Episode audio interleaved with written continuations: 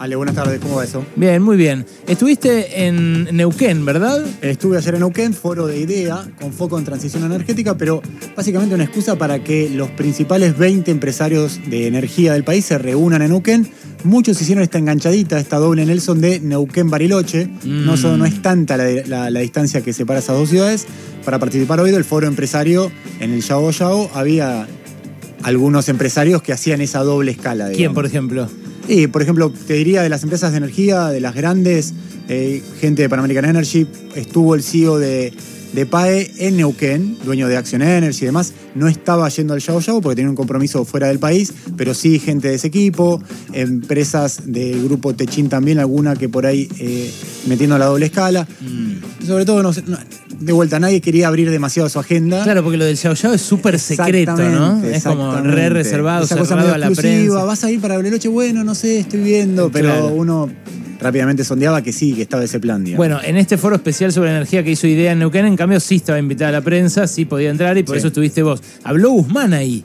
Habló Guzmán, a ver, eh, básicamente dijo para algo que los empresarios estaban esperando escuchar, aunque no muchos le creen en que sea muy sencillo implementarlo. ¿Qué fue lo que le dijo?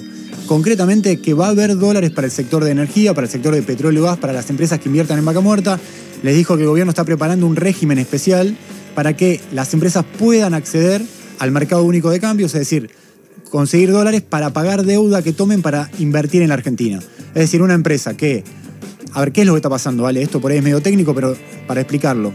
Si vos tenés un negocio montado en la Argentina, una empresa que prende petróleo o un almacén o un kiosco, y vos vendés algo que te da 100, ponele 100 pesos, 100 dólares, lo que está pasando en la Argentina es que se reinvierte, solamente se reinvierte eso que se gana.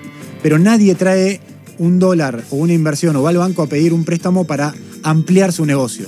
Es decir, para producir más petróleo o para producir para tu almacén sumarle algo. O sea, nadie está invirtiendo para más. ¿Por qué? Porque las empresas le dicen, yo no puedo invertir en, en producir más energía en la Argentina o construir un caño, una infraestructura y demás, algo que venimos hablando como el gasoducto, si vos no me permitís acceder al mercado de dólares para yo pagar esa deuda en dólares. Claro. Guzmán lo que le dijo ayer abiertamente, es la primera vez que lo dice, es esperen unos días que esa regulación va a estar y van a ver cómo el gobierno les va a dar unos dólares. Lo que pasa es que de otro lado los empresarios lo que dicen es, bueno, pero está muy bien, el ministro quiere, ahora esos dólares están o no están, porque lo que tenés por delante es el invierno, que vos lo decías el otro día en Brotes Verdes cuando entrevistabas a Agustín Jerez, el presidente de IASA. El precio del gas que está pagando IASA, si bien bajó un poquito ahora por suerte, sigue estando en 30 dólares. O sea, bajó un poquito con las expectativas que teníamos hace 10, 15, 20 días, que pensábamos que estaba hasta en 40. Yo pensé que iba a subir más porque ahora Rusia le cortó el gas a Polonia y Bulgaria. Exactamente, pero de repente no, no, no todo es tan lineal, hay otros elementos que inciden. Parecería que como efectivamente hay eh, la situación de entrada de verano en Europa, en el hemisferio norte, por más que Rusia esté amenazando con cortarle el gas a Polonia, Bulgaria, o por lo menos a- si no le pagan en la moneda rusa concretamente, eh, ese elemento no, fue, no metió tanta presión para que el precio suba. Igual así 30 dólares por millón de BTU, que es lo que está pagando en Arsa ahora, es mucha plata y va a llevarse muchos dólares del Banco Central y demás. De hecho, Ale, hay una propuesta interesante también del gobierno, como los dólares no están, al mismo tiempo que Guzmán le está diciendo, che, yo les prometo dólares para eh, que ustedes puedan invertir en vaca muerta, hacer obras, hacer, hacer gasoductos, perforar más pozos y demás, necesito quedarme con sus pesos. Viste que las empresas están, las empresas grandes, tienen muchos pesos que no saben qué hacer porque Quieren comprar dólares. Exactamente, Claro. y esos dólares no están. Y los, y los títulos o los instrumentos que valen en dólares, bueno, valen más caro o, o no se puede. Entonces, lo que le está diciendo Federico Basualdo y algunos emergentes más del gobierno es, che, esos pesos que ustedes tienen, les vamos a sacar una especie de título, una especie de bono de deuda, que hay que ver quién la saca, si puede ser el Tesoro Nacional, puede ser la propia IASA, es un poco más complicado porque no está listada en bolsa, para buscar por lo menos 500 millones de dólares de esas empresas. Esto es medio técnico, pero son cosas que están pasando ahora. En lo concreto, ¿qué se habló en ese foro? Más allá de que el, título era transición energética, es decir, cómo dependemos cada vez menos de los combustibles fósiles y empezamos a meter más energía renovable, más hidrógeno, tratamos de de alguna forma ser más eficientes en la energía que consumimos, que es un tema que a veces nos pasa medio de costado. Eh, lo que se habló ahí es qué va a pasar con las tarifas el próximo mes, si es que efectivamente va a haber un nuevo aumento de tarifas. En, los próximos 10 días tenemos las tres audiencias públicas para definir qué pasa con las, tarifas de gas y electricidad. Eso es un tema que se habló. Segundo tema concreto, qué va a pasar con combustibles. El último aumento fue en marzo. Las petroleras dicen el precio del crudo se mantiene en 100 dólares. Eh, me decía un- una petrolera, toda la industria de refinación, IPF, Action, Ryzen y Puma, entre las cuatro grandes, importa por mes 200.000 metros cúbicos de gasoil.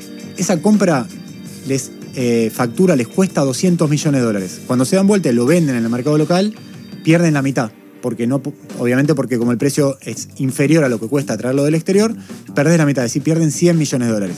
YPF sigue empujando. Lo que pasa es que con esta situación inflacionaria, Ale, es difícil. Yo te dije, se viene fin de mes, YPF está presionando mucho para que le den un aumento este fin de semana es el día, es el momento para que eso ocurra.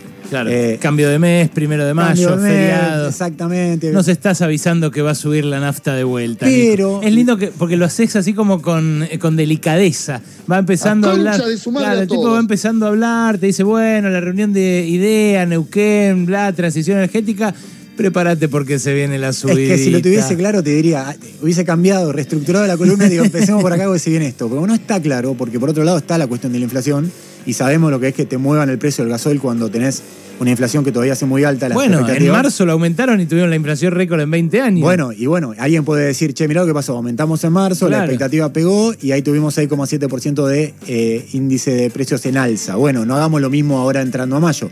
Por otro lado, IPF dice, yo necesito aumentar combustible. Todavía, si bien se ha descomprimido la situación del campo, no, no tenés hoy en día una situación de medida de fuerzas o cortes de rutas porque te esté faltando gasoil. Eh, o por el precio del gasoil, la tensión está y IPF pierde plata por, eso, por esa situación económica no resuelta. Así que bueno, eso es un poco el, el panorama de lo que tenemos. Nicolás Gandini, el hombre que más sabe de energía en los medios de comunicación, es el que viene y te la cuenta acá, ¿eh? porque entra a los lugares a donde los demás no entran y sabe también que se puede venir la suba de gasoil y de nafta.